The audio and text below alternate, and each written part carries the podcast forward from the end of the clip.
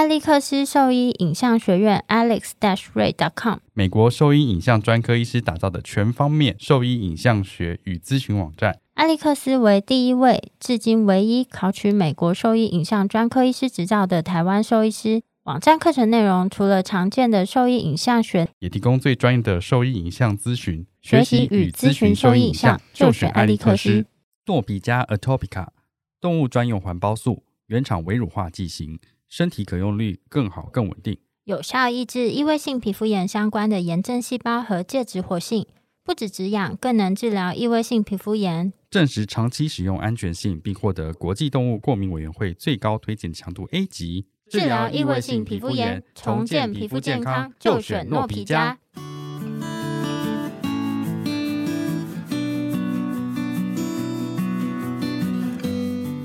您现在收听的是 Wonder Vet Talk 超级好兽医的闲聊时间，我是兽医师萧慧珍，我是兽医师林哲宇 Steven，在这边我们会用轻松谈论的方式带给大家一些简单而正确的小动物相关资讯，也会和大家分享兽医师日常发生的有趣事情。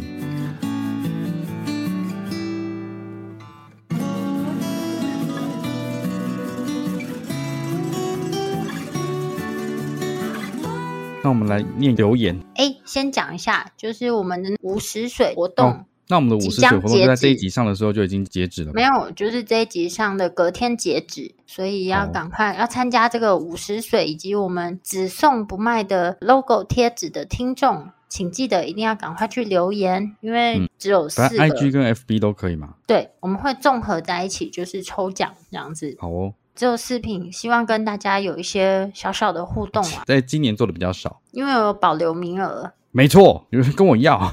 那你先念一下那个听众的留言。好哦，我们念最近的两个留言好了。第一个留言是在 Apple Podcast 上留言，好频道值得推荐，听了频道增长知识，谢谢你的留言，给我们鼓励。然后另外一个是谢谢关心野保。他说：“野生动物保育现况真的非常弱势，而且没有人在乎。非常感谢多一个愿意关注台湾野生动物处境的频道，非常支持，谢谢你们。我们很高兴可以做这样的内容。那天我们在聊天的时候，有很多东西是我们都不太熟悉，就是真的我们接触到的也不多，就是。而且会希望大家平常能够更主动去关心这些议题，而不是说当有事件的时候才去了解一下。”然后是脸书的一些贴文，就只按个赞或者哭哭。我觉得就是在日常生活中，我们还是可以多做一点事。比如说跟你讲，我觉得这个蛮有趣的。就是上周末我就跟我的高中同学们聚餐，聚餐的时候呢，就我就跟同学就聊到，哎，最近他们换工作啊，就其中有一个同学他就换到了一个专门做绿建筑的工作。绿建筑，嗯，就是我们那时候提到的东西吗？不算完全相关啦，就是那时候我们刚好这是在我们采访完野湾的奇异师之后嘛，他就跟我分享一些就是他们绿建筑要做的概念跟方向，然后我就听他讲完之后，我就说，哎，那你们有考虑过在都市里面设计这个绿建筑，有考虑过对于就是这些动物的影响吗？然后就跟他分享了我们那时候聊到的窗纱这件事情。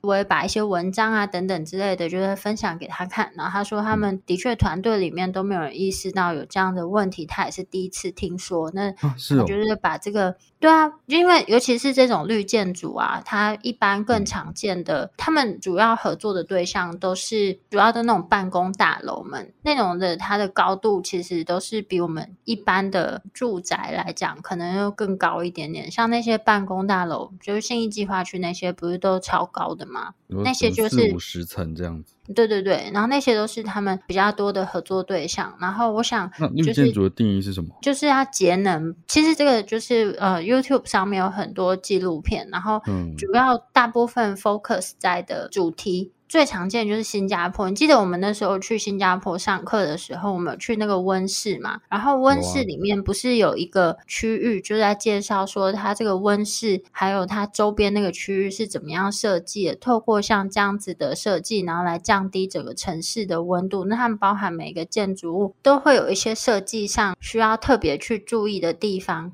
然后去尽可能的引用什么自然采光啊，然后降低建筑物里面它需要使用的电量啊，等等等等之类。然后如果有兴趣的，可以去看那个 YouTube 上面影片，嗯，其实就是非常的详细。嗯，它的目标是以人为主嘛，对不对？哎。我没有办法讲的这么细，也不是以人为主，而是就是它以整个城市的，就是改善这整个城市的环境。去做这个建筑物的规划，嗯、而不是只有设计这一个建筑物而已。就考量的更多就是了。嗯，就考量更全。这个它的考量里面没有把野生动物的部分包含在里面。那时候，因为绿建筑它主要，如果是以新加坡那个部分，它绿建筑主要是以整个城，嗯、因为他们的就是当你的高楼大厦越多的时候，就像现在温室效应啊什么有的没的，所以就是其实都市里面的。温度会一直上升，反正它就是会是一个恶性循环。那它就透过改善整体建筑物设计的方向，然后去降低这个都市里面的一些能源消耗。我讲的不是很完善，反正就是让这个简简单单。对对对，其实它是没有特别提到动物这一块，因为我想光这个部分就是那个。嗯那个纪录片里面就会有很多很多可以说明的东西。那但是在我同学他们的公司里面，他们目前的设计还是以他们也不是一个区块去规划，他们都是算是一栋一栋的建筑物嘛。那我觉得，如果他们的这个圈圈里面有人开始愿意了解这个领域，然后可以把更多这种东西带进去的话，也是蛮不错。反正就是刚好闲聊聊到了。但是如果没有接触这个议题之前，我根本都不会想到。可以跟同学分享这个内容，的确，我觉得大家大家针对于不论是野生动物啊，或是很多事情，大家都是有一个想要把它做更好，或是你会在意。但是我觉得平常没有接触到，就很容易忽略掉这些我们可以去做更好的事情。那其实就还是有一点点会需要日常中主动式的去看这些内容，你才会把这些东西记在心里面。不然你每天很多那种什么讯息，有的没的的，就是很快很快你看东西，对啊，你就很快很快很多东西就会被洗掉啊，这些东西就没有办法留在心里面被记得。嗯、不过就是现在资讯实在真的太多，要关心的东西实在太多了。反正就尽量啊，不要有压力，不要有压力。反正就是不同，没有，我觉得这是一个、嗯、本来就是跟我们切身息息相关的事情，就是环境跟动物嘛。可是嗯。却很少，就是你现在在都市里面，其实很少接触到这一些，所以你很容易把它忽略掉。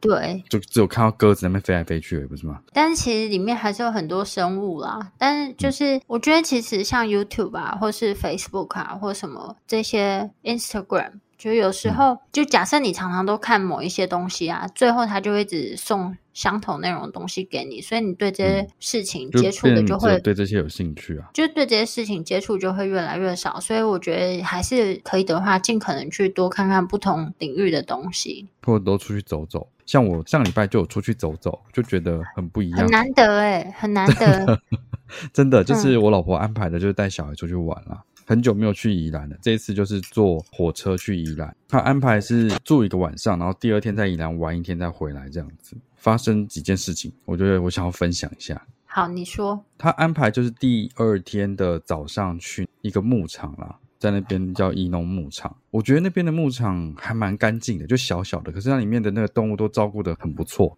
然后可以让小孩在那边跟动物接触，然后有可以喂食的部分啦。那天大概他们有看到，就是可以喂猪、喂羊吃草，还有喂兔子、天竺鼠，然后知道他们要吃什么东西。我们在那边就看到一笼鹦鹉嘛，里面有非洲灰鹦鹉、有折中鹦鹉，还有什么凤头鹦鹉之类的。然后就想说，因为在外面的时候看到它有一些表演的介绍，应该是会有一些互动的。但是他们在休息区内，然后我们就在那个休息区那边一直看他们，然后就说：“会讲话吗？会讲话吗？”你好，你好，一直在跟他讲你好这样子，大概在那边这样子跟鹦鹉对话了差不多，可能五分钟到六分钟吧，这么久，很白痴啊！因为想说这一只不会，换下一只跟他讲你好看看，然后你就会发现那个鹦鹦鹉都在一直斜眼看我们的感觉。后来我发现说旁边有一个贩卖葵瓜子的机器，就是一个转蛋的，然后我就去买了一个那个葵瓜子的转蛋出来。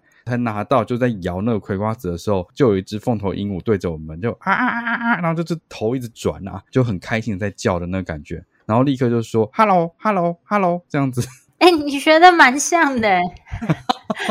不是，因为他动作就是这个样子，然后我就说可恶，刚刚这边五六分钟，我们一直在说你好你好都没有反应，我现在才拿了这个东西出来，哎，立刻就会讲话了。有另外一只凤头鹦鹉也是对着我们，它比较厉害，会说你好，然后也会说哈喽。旁边的折中鹦鹉它会说拜拜拜拜这样子，就都会讲话。反正就是我们喂其中几只，觉得蛮有趣的。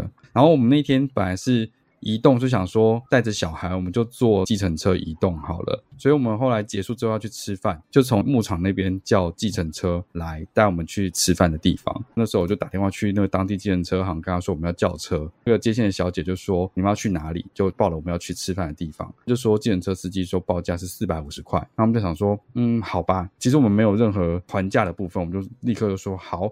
然后可是后来接线小姐就说，哦，没有，你们要去的是一段对吧？我说对。然后他就说司机是说一段的话是三百这样子，就降了一百五。然后就哦。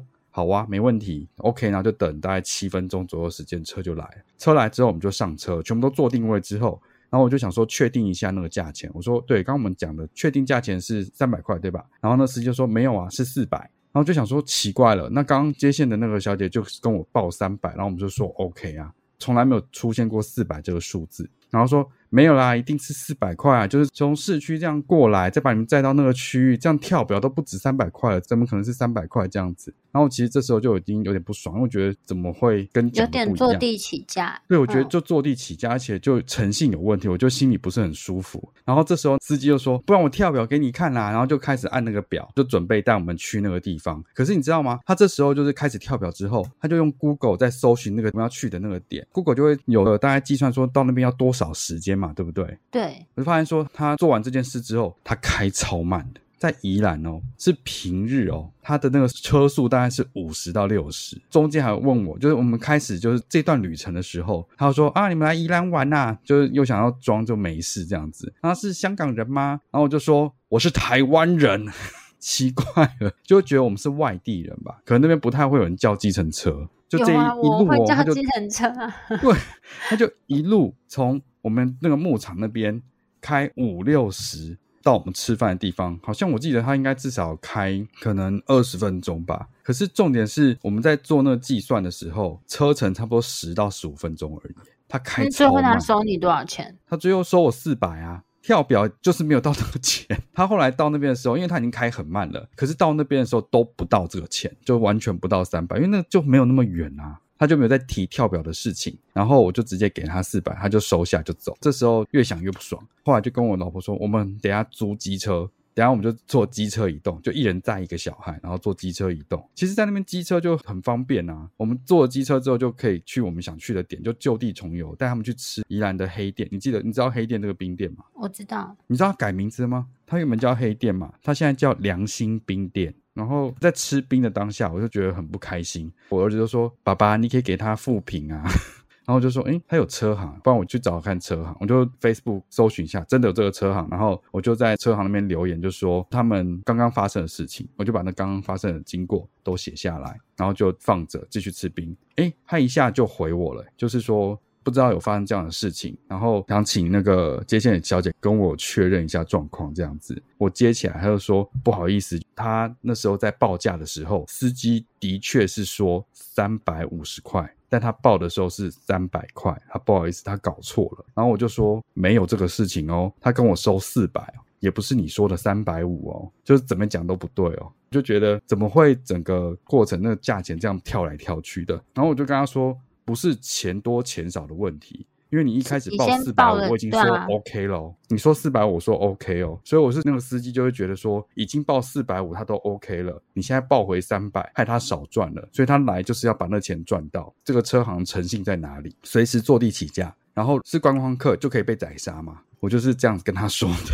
他说没有没有，不好意思这样子，那他把那个钱退还给我们，所以他有退钱，有他最后退了一百块还我这样子。所以，因为是有反映这件事情，所以我有把我的钱拿回来，没有被他赚到这个钱。没有我觉得应该赚就给人家赚，可是不应该是这样子，就是好像坐地起价。那我觉得这是一个没有诚信的的司机，我就是不应该给他赚这个钱。不然不就是促使他继续去骗别人嘛？然后我老婆在旁边一直阻止说啊，没关系啊，算了。我说为什么要算了？就是我不是要说这个钱很多很少的事情，就是不高兴给他拿这个钱。他如果一开始就报这个钱，我就会给他，我就无所谓啊。那你觉得真的不是应该要回来吗？我通常就是会把它要回来，对吧？会要回来啊，因为我觉得就像你讲的，他一开始跟我讲多少钱就应该是多少钱啊，怎么可以这样？不是他中间，你知道他要想要圆自己的谎，然后用跳表的方式，就反而证明他这个距离根本就不到那个钱。哇，这个过程我也跟那个车行说，我说你们司机到底在干什么？他想要证明什么？然后车速这么慢，我在那边又不是没有骑过机车，我之前在实习的时候在宜兰住了一个多月，所以那时候都坐机车移动。拜托，我们机车随便骑都比他快，好不好？那天那个开那个速度，我真的快要笑死了。人家不是平路开这样，有的时候不是有桥吗？他上桥速度也差不多就这样子，哎整个开超慢的，有够莫名其妙。我原则上气氛吗？我会看我当时多气，没有啊，就坐地起价。你会当下跟他吵起来吗？我应该不会当下跟他吵起来。我那时候在车上就不讲话了。他那时候问完我是不是香港人，我我回答我是台湾人之后，我就再也不讲话了。我觉得这个有点好笑。为什么？怎么会问人家是不是香港人？我们讲话明明就没有口音啊，还是觉得说报四百我都 OK？感觉对香港人来说这个钱是很少的。这件事的结论就是大家要保持善良跟诚实。没有，就是因为之前有被骗过，我觉得被骗就是很不舒服。你之前，我每次 只要想到 iPhone，我就想到你被骗钱的事。那很久了，那很久了。反正就是被骗，就觉得不行啊。我就觉得，我后来想想，我也被骗很多次，而且我都有点不自觉。我会觉得为什么会这样？而且我那天不是跟你分享一个事情，然后你不是说这不都半年前的事了？我就说，哎，对，我现在才接上线。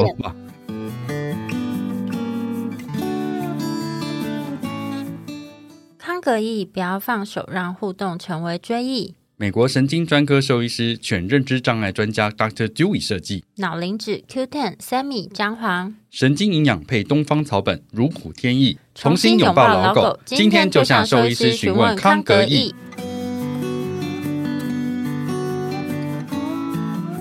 那今天简单跟大家分享一下最近我们看到的一些知识的更新。就是小东西啦、嗯。我们先前不是有讲到，就是跟江志凡医师在聊天，或者是跟卢大力医师在聊天的时候，都有讲到这件事情，就是有扩张性心肌病这件事情，然后跟饮食上的关联。我们都有提到扩张性心肌病跟五谷饲料的关联性，之前都有讲到一些文献讨论。那今天这一篇就是我看到一篇病例报告，简述了一个病例，是关于这个疾病跟这个饲料的相关性。你为什么讲的这么差啊？啊，什么东西？没有，我就觉得你好像一直在讲哪个？不要打断你。干嘛啊？不是，我觉得刚刚听起来，我脑中就一直听到你讲相关性，相关性。反正重点就是五谷饲料会，就是五谷饲料疑似会造成 DCM 这件事情嘛？就是扩张性心肌病。那就是扩张性心肌病啊！你干嘛打断我？嗯，我想帮你做一下 summarize 啊，因为我听不下去。好，简单来讲呢，之前我们分享过的内容是五谷饲料它可能会造成某一些中大型犬，特别是大型犬的一些 DCM 的疾病存在。扩张性心肌病。你还不是一样？之前的报告都提到，主要是中大型犬，然后特别是大型犬。那但是其实，在最近也看到小型犬也有。没有，你这最近的看到这一篇的报告，会发现说，原来其实不是只有中大型犬有这样的状况。因为这一篇的那个病例报告是一只小型犬。那我现在跟大家分享这病例报告里面的一点内容。那这是一只十一岁、体重二点一公斤的蝴蝶犬，没有结扎。它是因为。有呼吸急促的主诉被转到医疗机构去做诊治，在诊断的第一天就发现他有这个，例如说他的胸腔 X 光片、超音波都发现他有左心室扩大，还有左心室的功能障碍的问题，被诊断为扩张性心肌病 （DCM）。至此，他就开始服用口服药，包括就我们平常用的一些 Pimobendan，或者是就反正就是心脏病的药啦。在第十天的时候，他的呼吸状况反而就是有慢慢恶化的趋势，所以又加入了 f u r o s m i d e 就是利尿剂去控制他的症状。然后到了第五十四天的时候，他的心脏大小都没有看到有任何改善。这个时候呢，患者就接受，就是那个病患开始去改变他的饮食。那后续他的饮食就是符合美国 FDA 对于饮食相关 DCM 的要求的一些建议，就把他从原本的五谷饲料饮食改为正常含谷物饲料的饮食，就是从刚刚讲在诊断之后的第五十四天去换这个饮食。然后到了第一千一百九十一天的时候，就发现说患者的呼吸已经状态都稳定了，在平常也没有观察到任何临床症状。然后从胸部的 X 光的影像跟超音波的一些检查的结果，就发现他的左边的心脏大小都有所改善。这个从 X 光片上，就这个报告里面有把他的 X 光片秀出来，其实是蛮明显的变化的。所以这个变成是一个小型犬的病例，在这个我们刚刚讲到的，就是无辜饮食相关的 DCM 问题的一个病例报告，我觉得非常的有趣，对吧？所以就变成建议大家要多注意这件事情，不是说只有中大型犬才有这件事情，连小型犬都有这样的问题存在。所以当你在购买饲料的时候，要特别注意，不要再听人家推荐或介绍说啊，这五谷饲料很棒啊，很贵啊，很好啊，就去换这样的饲料。就是以前我们都会比较把这类型的心脏疾病着重在中大型犬的原因，是因为本来 DCM 就是中大型犬相对比较容易好发，然后小型犬的话比较常见就是 MMVD，就是黏液样的二尖瓣疾病。那但是呢，从这篇病例分享也可以看到说，说就算在小型犬，如果它的饮食没有慎选它的饮食的话，它有可能会造成像大型犬这样子的心脏疾病，就类似的心脏疾病的结果。对，但是大家一定会说，这不过就是一篇 case report，它就是一只其中一只狗而已，不值得拿来说嘴。我、嗯、就想说，哎、就是，你们不是最喜欢听这种隔壁邻居的事情吗？呃，对。然后这只是单一篇，但是如果你去查，就是 FDA。去调查说，哎，某一些特定饮食会造成狗狗的这个扩张性心肌病的，就是关联性，就是你只要打入这个关键字，然后你找到 FDA 的这篇文章里面，就会看到他把在这过去从二零一四年到二零一九年，这里面总共有五百二十四个关于 DCM 的病例回报，里面有详细相关的数据，甚至连猫咪。他们在服用，嗯，猫咪的话是 HCM，肥厚性心肌病。刚刚林医师提到这是一只蝴蝶犬，但是在这个 FDA 的报告里面整理到的，就是其他犬种，除了比较常见的中大型犬以外，那它小型犬也提到有捷克罗素啊，然后马尔济斯。嗯。你说已经有 MMVD 了，还要再有这个，实在是很衰。这个是 DCM 相关啦，就是因为服用了特定的食物，嗯、所以被影响到，造成这样的心脏疾病。嗯、然后还有博美啊、约克夏，都是蛮常见的小型犬。对，我就是里面列了非常多犬种，然后我就是把我们比较常见的小型犬，嗯、你以前没有想到它可能会因为吃这个食物造成这个疾病的这些狗狗，我们就是把资料证据列出来。其实我觉得回归到之前我们访问的这些来宾啊，以及我们自己读过的一些文献来看，目前其实根本就没有什么实质的证据指出说这一类型的饲料对动物来讲是有正面帮助，对啊。嗯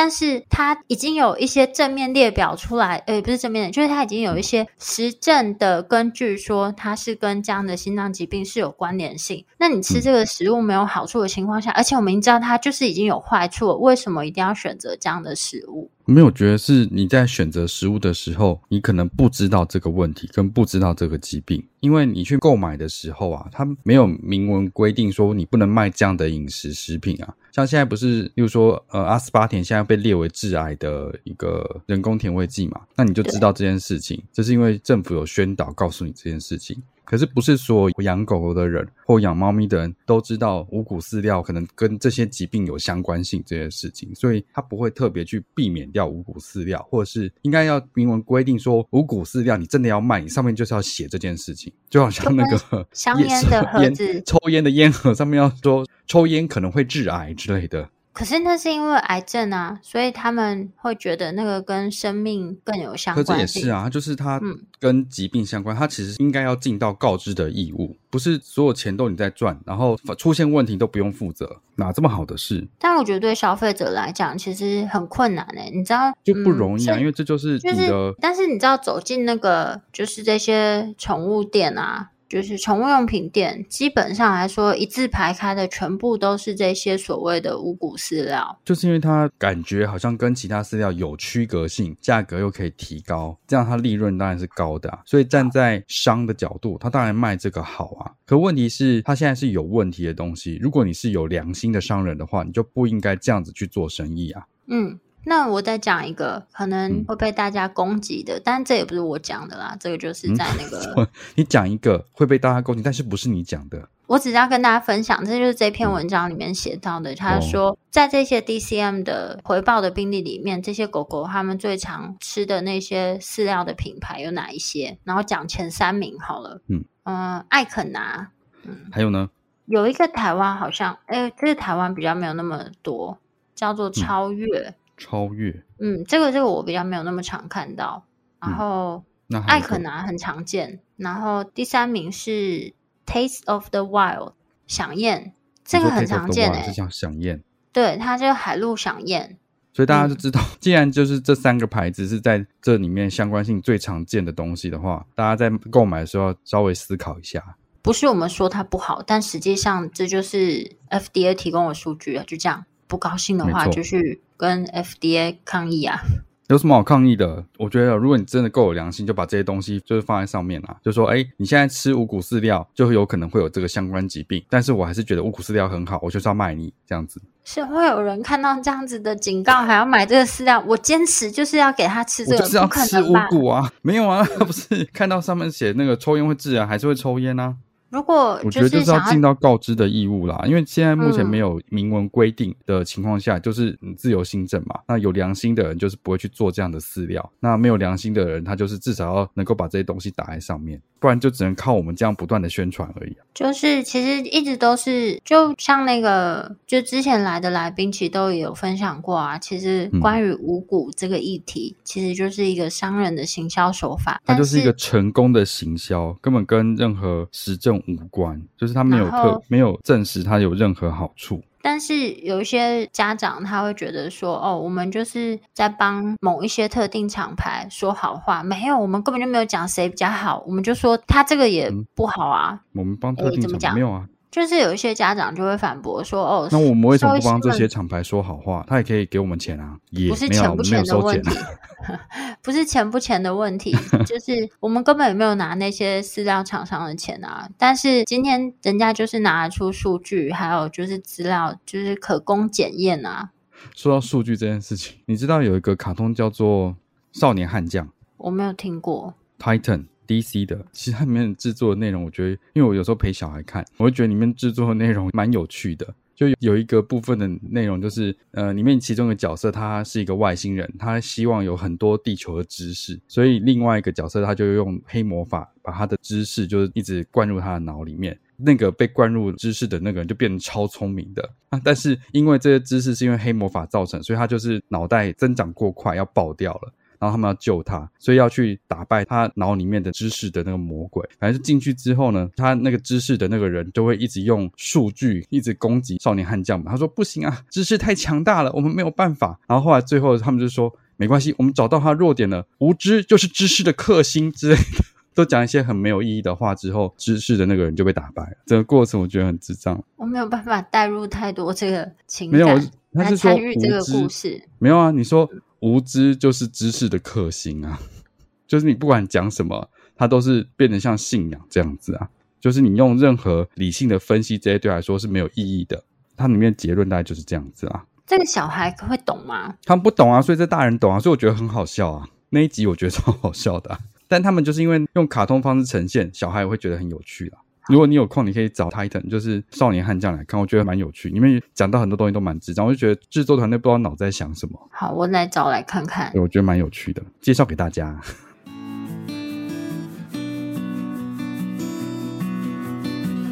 我是美国宾州大学临床病理助理教授朱佩华。你现在收听的是 Wonder Vet Talk，超级好兽医的闲聊时间，最专业的小动物知识 Podcast 频道。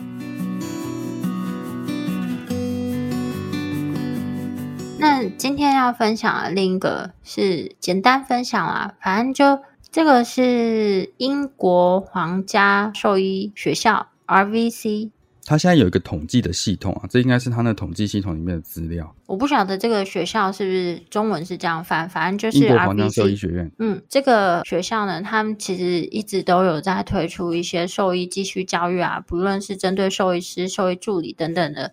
就是课程内容，然后他们也有很多其他相关的进修管道，除了线上的，然后也有线下的等等。然后反正这是一篇从那边出来的新的研究数据资料了。嗯，算是统计资料。然后这个的话，就是讲，其实像那个狗狗的骨肉瘤啊，本来就是一个蛮强，就是大家或多或少都听过的一个骨头来源的恶性肿瘤疾病。嗯、那这边有分享一些我觉得蛮有趣的数据，就是说现在发现到，就是这个骨肉瘤它在这种巨型犬种里面，它的发生率是相对更高的。他有提到几个犬种，那有前面两名的话，台湾很少见了。苏格兰猎鹿犬，哦，看起来很像很高的肉耶，真的哦。你自己看，就变成绿巨人的感觉。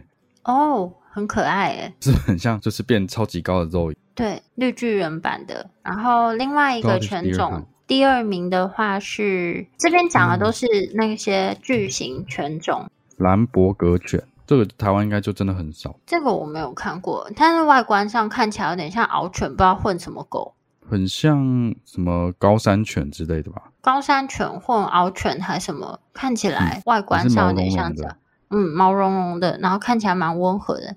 然后第三名，嗯、现在台湾很少见，就是大单，真的很少见。然后再来的话，就是记得以前好像在那个西门町会看到有人在遛两只大单，是哦，我没有看过。可我觉得那有点恐怖啊，就是它。虽然就是戴着，它没有戴嘴套。其实如果你比较靠近的话，那个大单其实是没有。我觉得那两只看起来是没有很友善。我其实也会怕陌生的狗，所以我通常不会靠近。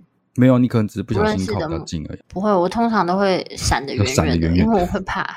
然后还有就是挪威纳犬，第四名就是台湾稍微比较常见的挪威纳。这边有提到，就是这些大型或是巨型犬种，它们。嗯，相对于其他那种混种狗来讲，它们得到就是骨肉瘤的发生率到底相差多少倍？那我们就讲第一名跟就我们比较常见的犬种，哦、第一名就是刚刚讲到苏格兰猎鹿犬，然后它是比一般的那种就是混种狗来讲，它发生这个骨肉瘤的机会是一百一十八倍，超夸张的。超夸张的，然后 第二大单犬的话是三十四倍，然后挪威纳的话是二十七倍，都很夸张。我觉得二十七倍就已经很夸张了。嗯、第一名居然有一百一十八倍，真的很夸张。然后再来的话，那我们讲了一些，哎，这些大型犬种它们好发这种骨肉瘤的机会这么高，那里面有讲到一些相对于这些大型犬种发生率是比较低的这种犬种，那里面就有提到，就是像那种。英国的可卡犬吧，可卡犬它发生率是零点一八倍，嗯、然后西施，嗯、然后杰克罗素这样子，嗯，就是所以很少很少发生，嗯，是很少。然后这些犬种也是相对它们体型是比较小的，然后他们统计的这个是二零一六年的资料，嗯、但它是最近才发表的啦，数据要整理也会需要一点时间。那目前看起来，他们这种呃好发的年纪大概是九岁左右。刚提到这些所谓好发的中大型犬，它们平均的体重大概是落在三十三公斤。诶，三十三而已嘛。嗯，但因为有大有小吧，所以平均起来，这边有一些我觉得也是蛮有趣的，以前没有注意过，就是这个大型犬里面，或是假设你不是这些中大型犬，但是有哪些特征可能就是会让骨肉瘤发生机会相对是比较高。他会讲到就是那个。脸的长度，就是一般来讲，像那种长脸，你说什么长头犬啊，俄罗斯猎犬之类的，就是长头犬，它们发生这些骨肉瘤的机会会比那种短头犬来讲是更高的。嗯，然后如果说是像那种腊肠狗啊、柯基，它们是那种软骨发育不全的品种，发生率是比较低。但是我其实之前就有遇到一只腊肠，它不是骨肉瘤啦，但是呢，它其实是一只命运很多舛的腊肠。怎么说？在它很年轻的时候，好像是因为车祸还是什么关系，就是瘫痪了。但是瘫痪之后呢，就是其实饲主把它照顾得非常非常的好。它虽然是坐轮椅，但是它是可以飙车的那种。然后它整只都被照顾得非常漂漂亮亮。然后就是后肢肌肉也没有到那种干巴巴的，只剩下皮呀、啊，就是皮包肉这样子，就是皮包骨啦，讲错了。对，皮包肉就是皮皮包骨，就是他他就被照顾，很像那个鸡翅包饭一样。对，然后。他就被照顾得很好，但是有一天呢，他就突然来就诊的时候就说：“哎，他的后脚好像有一点肿起来。”然后我们就拍 X 光片的时候就发现说，它的骨头中间有一点骨裂，然后旁边有一些就是比较那种骨头的皮质部有一些不规则的变化。你说有骨膜反应吗？对对对，骨膜反应。我想说骨膜反应会不会大家比较听不懂？所以我想说用比较浅显的方式。我们的听众怎么可能听不懂呢？然后后来他那只狗狗，我们就是拍了 X 光片，而且我们不是只有拍单一个角度，我们就是拍三个角度，就确认它真的是有这个反应。嗯、然后后来我们就在采样之后，最后截肢，然后那个。病理切片最后是那个血管肉瘤啊，是哦，骨头来源的血管肉瘤，它不是原发性的，嗯、不是原发的地方，是是是是是，哦、是那个的话是，但就是相对是很少见的，但还是会有。然后所以我就说，这只狗狗命运很多舛。那那时候你刚刚讲到，你有刚刚讲到年纪吗？它也是十一二岁，十岁以上，也没有算很老哎。嗯，没有很老，但是他在很年轻的时候就已经瘫痪了，然后所以其饲主就是长期照顾下来，他也没有什么像那种瘫痪狗常见的泌尿道感染啊什么，他都没有，他就是被照顾的很好，哎，对啊，然后一有什么小的变化，他立刻发现，发现算是非常快速的，嗯，嗯，发现很快，因为他那个爸爸是那个就是 EMT，只是在消防队工作的，就是有一点点医疗背景，长时。我就想说，其实要发现这些小变化，真的要平常非常注意你的狗狗才行。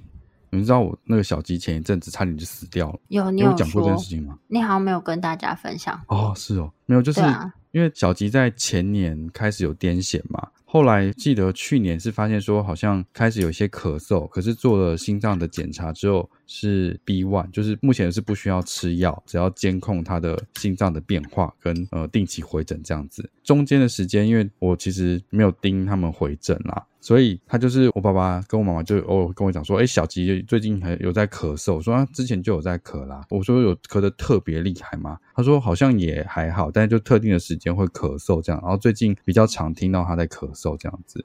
然后我其实那时候不以为意，直到就有一天，那天我我爸就说小吉从早上一直咳嗽都没有停过。我说怎么可能没有停？然后这人他就咳嗽，然后想说好啊，那就那天请我爸爸带他回诊，王医师那边确定一下他的心肺的功能状况好了。因为我好像三天前才看过他，我觉得他没有咳得很厉害啊，所以那天帮他安排回诊的时候，我觉得应该还好。然后只是想说例行回诊检查一下好了。我那时候还在跟王医师开玩笑，他说小吉最近怎么样呢？我还跟他开玩笑说。我、哦、没有啊，就是咳跟胖而已，这样子就帮他约当天下午三点的时间回诊去确认。然后结果王医师那时候因为是插诊的嘛，所以我就请我爸先到那边去等。然后王医师可能看了前一个诊之后出来，可能要跟柜台讲话，然后听到小吉在咳嗽跟呼吸的声音，就想说不行，太严重了。因为小吉那时候的那个声音其实不是咳，他是呼吸一直有水声，然后他的头是仰着，然后一直好像吸不到空气。舌头其实有点发干，这样子，他就赶快把它接进去，就是吸氧，然后跟上针。同时打电话给我，跟我说，小鸡如果这种情况再严重，等一下可能要插管哦。如果他症状没有改善的话，我就想说啊，怎么会这么严重？就是因为我没有当下看到，我也没有叫我爸妈拍影片我看看，就是只想说，只是跟之前一样，只是咳嗽而已，对啊。然后那一天就其实是蛮严重的，那一天晚上就是整个在氧气房，然后又持续的给他利尿剂。大夜顾他这样子一整个晚上去算他呼吸这样子，还好就是整个这样子状态是有改善的，然后后面再吃心脏病药是有稳定下来的，而且他中间很夸张，我在顾他大夜的时候，他因为癫痫药中间可能有没有真的有衔接到，他中间还发作过两次癫痫，都还 OK 啊，没有那时候就去了这样子，所以我才想说 能够这么细微的观察到所有变化的话，其实真的很用心啊。我不知道要给你什么康慰，才不会伤你的 心。没有啦，我就是应该是要让他拍影片。我那时候没有想到，因为这只是三天前看过他，我就想说看起来还好啊，好像没有什么太大的问题。而且那一天吃喝，我有抱他，其实我觉得好像没有什么太大问题。没有想到突然变这么严重，嗯、就是他们的身体状况就是瞬息万变的，所以一定要好好的观察自己的动物。我们家周乙怎样？前几周我要去澎湖啊。去澎湖前，我就想说先帮他洗个澡，然后再送去我妈妈那边。然后呢，嗯、就洗澡的时候，我就发现他身上就长了一个团块。你当下就帮他搓了，是不是？不是，不是，就是我就发现他长了一个团块。我在家里，我根本没办法处做什么处理。那天是端午节，嗯、所以那午时水是要给他喝的是吗？不是，你先听我讲完这个故事。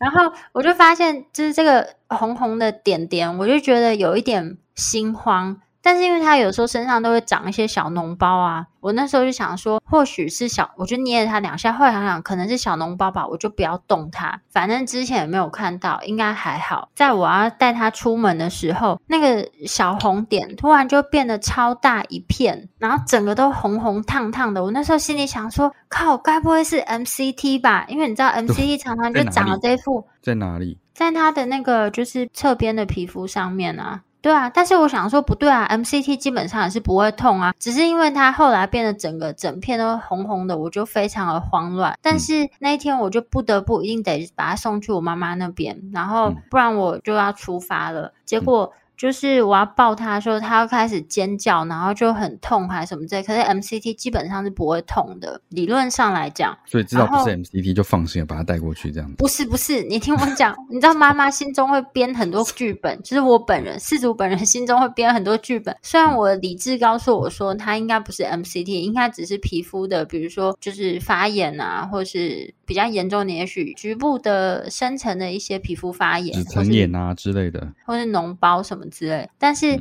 因为他痛到叫啊，然后又整片红红的，我就整个很慌。然后就是去澎湖的每一天，我就是叫我妈跟我妹，就是从多个角度一直拍那个照片跟影片给我看，说那个团块到底有没有变小。然后在我回来的时候，都已经过了四五天了，我看到那个团块居然还是一颗突突的在那边，而且还是红红的，我当下就崩溃了。我想说，天呐，该不会真的是 MCT 吧？然后我还传讯息给我同学，我说怎么办？我真的没有办法接受。没办法失去这只狗，然后就哭着抱它。就切掉啊！没有，你听我讲。然后我就说，它在短时间内，四天前、四天后，它大小就变了两倍。我想说，这是不是 high grade？不然怎么会变那么大？然后是被蚊子咬吧？不是，你听我讲完。然后我就整个就是哭着抱我的狗去自己 FNA，然后看完之后就没事了，嗯、就是一个脓包。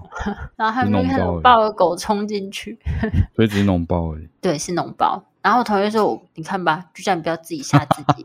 你看吧。”我同学说：“你冷静一点，你先来检查一下。”他说：“你现在自己 FNA 看一下。”我是觉得这样子也好啦，就是 比较有警觉心。像小鸡都已经快死了，我还跟王医师说：“哦，没有，他只是咳跟胖而已。”哈哈哈哈。然后去的时候已经快不能呼吸了。我那天真的以为我要失去这只狗了，我就是抱着它，然后那只狗就是。你这个很小的事情。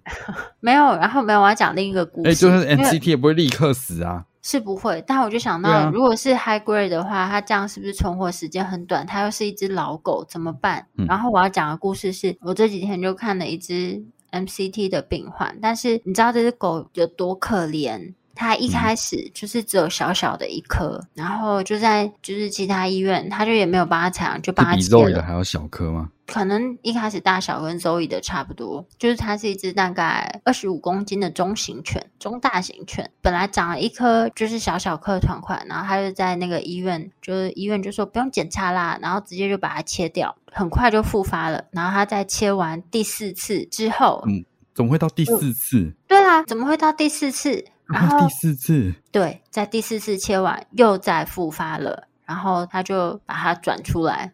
怎么可能？也太真的，就是也太荒谬了吧？很荒谬吧？然后来的时候，这样真的有做兽医的继续教育吗？然后他的就是那只狗的脚就肿的跟一只猪猪脚一样，这太夸张了吧？对啊，就肿的跟一只猪脚一样，就是很大颗团块。然后就说一开始是。多大颗？然后他说：“哦，就小小一颗啊。”然后很快，我就说：“那很快要复发的话，他有给你什么建议吗？”他就说：“哦，这个化疗也没用啦，手术也没用。”那我说：“那干嘛再切一次？或是为什么不送病理切片？”他就说：“那个医师就跟他这样，但是我觉得有可能是饲主转述。不过因为在同一间医院都帮他切了四次，没有做半个病理切片，就算饲主转述有误，我觉得中间这个医师可能还是要负一定程度的责任啦。”不是因为如果如果只有一次的话，如果他是让他选择这件事情的话，也是不对的啊。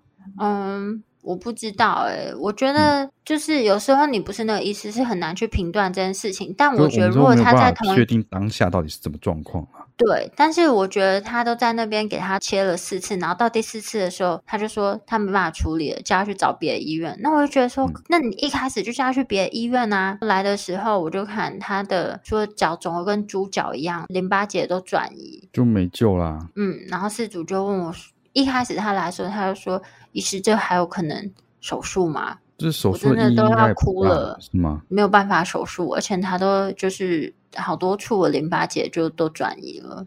对啊，那这样子就是如果以分歧来说，是吗？分歧 staging。就是它的局部淋巴结，我采了，就是好几个周边的淋巴结，我采都转移了啦。然后它的那个团块分布的范围，嗯、原本大概是只有在大腿内侧的一小颗，当然我拇指大小再小一点点。在经历了四次之后，它、嗯、就肿得跟一只猪脚一样了。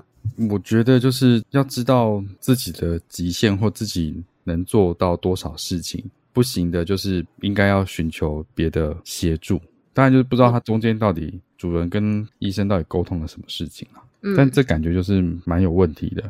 因为我跟他讲说这个转移了，他他四主就很很难过，在哭。然后我建议了一些我们目前可以做的一些治疗，那四主也是很很愿意想要去做。所以我想他之前也是很信任那个医师，才会接受他的建议。然后我当时心中的在做这些采样的过程中，我心中就一直。不断的有一些话冒出来，我就先想说，哦，他一开始小小就跟你讲说啊，这个是恶性的啊，这不适合手术，或者这个根本化疗也没有用啊，就是直到他无法处理了，他丢出来，然后丢出来到现在，我们可能会跟他讲类似结果的，然后事主最后又再回到那边，他就会说，你看吧，我早就跟你讲了，是不是这些都没有效？问题是时间点还有状况完全不一样啊，在这个整个检查的过程中，我心中就一直出现这个剧本，一直 repeat，一直 repeat，就是为了开脱自己一开始的。就反正这整个过程，他其实判断就是有误的嘛，他是延误他整个治疗。我觉得如果只有一次，当下原则上应该是有更好的处理方式，能够得到比较好的一个结果。最后会不会走到这样，现在没有办法知道。对，我觉得就像刚刚提到，如果只有一次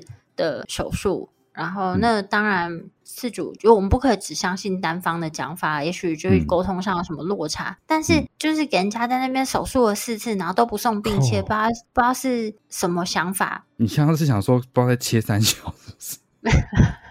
我刚刚有想到是，我觉得你刚刚是不是要想这个话？你有感觉到我有？我刚刚有感觉到你是要讲这个话。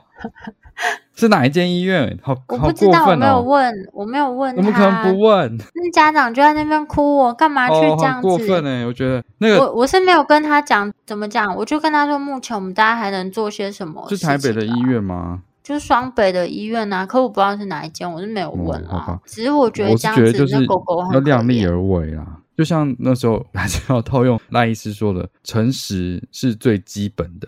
就不管是诚实的面对事主，还是诚实的面对自己，不会就是不会，不懂就是不懂，不要乱建议嘛。虽然就像你讲的，就算他也许第一次就做了最好的手术规划，后面的结局也不一定是好的，嗯、但是至少一开始是一个正确，他有尝试去做了一些正确的事。他他要让应该要让他知道他有哪一个比较好的选择，而不是一开始就说哦，这个就是很烂的，这就是恶性的。然后他就说，他从小都在那边看，嗯、所以他就都带去那边看。我们以后也会变成像这样的老医生吗？嗯、应该不会吧？我觉得，觉得如果主人这么信任我的话，我没有办法，或者是我不知道，我就是会让他知道我的极限就在这里。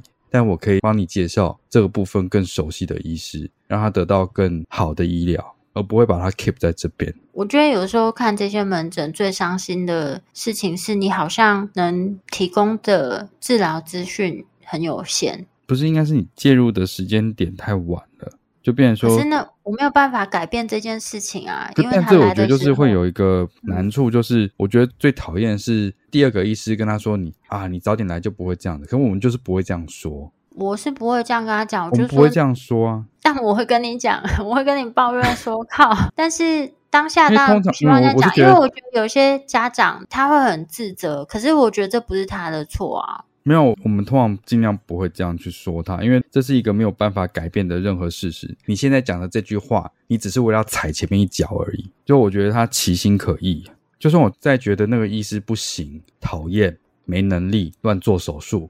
我也不会跟他说，你早一点来就不会这样子了，从来没有，因为你就改变不了这既定的事实。就有些要做 vitro slot 都被做到背侧开窗的，我也是没有办法改变任何事情。但我不会跟他说，你早点来就不会这样子。我们就现有的状况提供给他，我们能给的最好的。对啊，我只是想说，我现在目前能够帮他到什么，嗯、也可以帮他什么，尽量帮助他这样子而已。因为你去说这件事情无济于事，那你只是为了在事主面前提升自己的形象而已。那我觉得其实反而恶心掉了。你没有赞同我、啊，呃、你赶快赞同我啊！我觉得你讲的很好，没有呃。哦反正今天就跟大家再提醒一下，就是在选购饲料的时候，现在就是有越来越多证据显示，其实五谷饲料它会有对于呃有造成心脏疾病的风险。那我们在选购食物的时候，还是要仔细小心去注意，不要被商人的话术给骗了。然后另外就跟大家分享一下关于骨肉瘤的一些因果的统计资料。就是目前呈现出来的有趣的一些统计的事实，嗯，可能不是那么多人在意，但我觉得是蛮有趣的，还是想跟大家分享一下。嗯、对，蛮有趣。好，如果说对我们分享的内容有兴趣或是有疑问的话，都可以上我们的网站，我们的网址是 triple w 点 wondervet 点 com 点 tw，或是 Google FB 搜寻 Wondervet 超级好收益都可以找到我们哦。喜欢我们的内容，也可以点选 Apple Podcast 上连结，请我们喝杯饮料哦。那今天节目先到这边喽，拜拜。拜拜。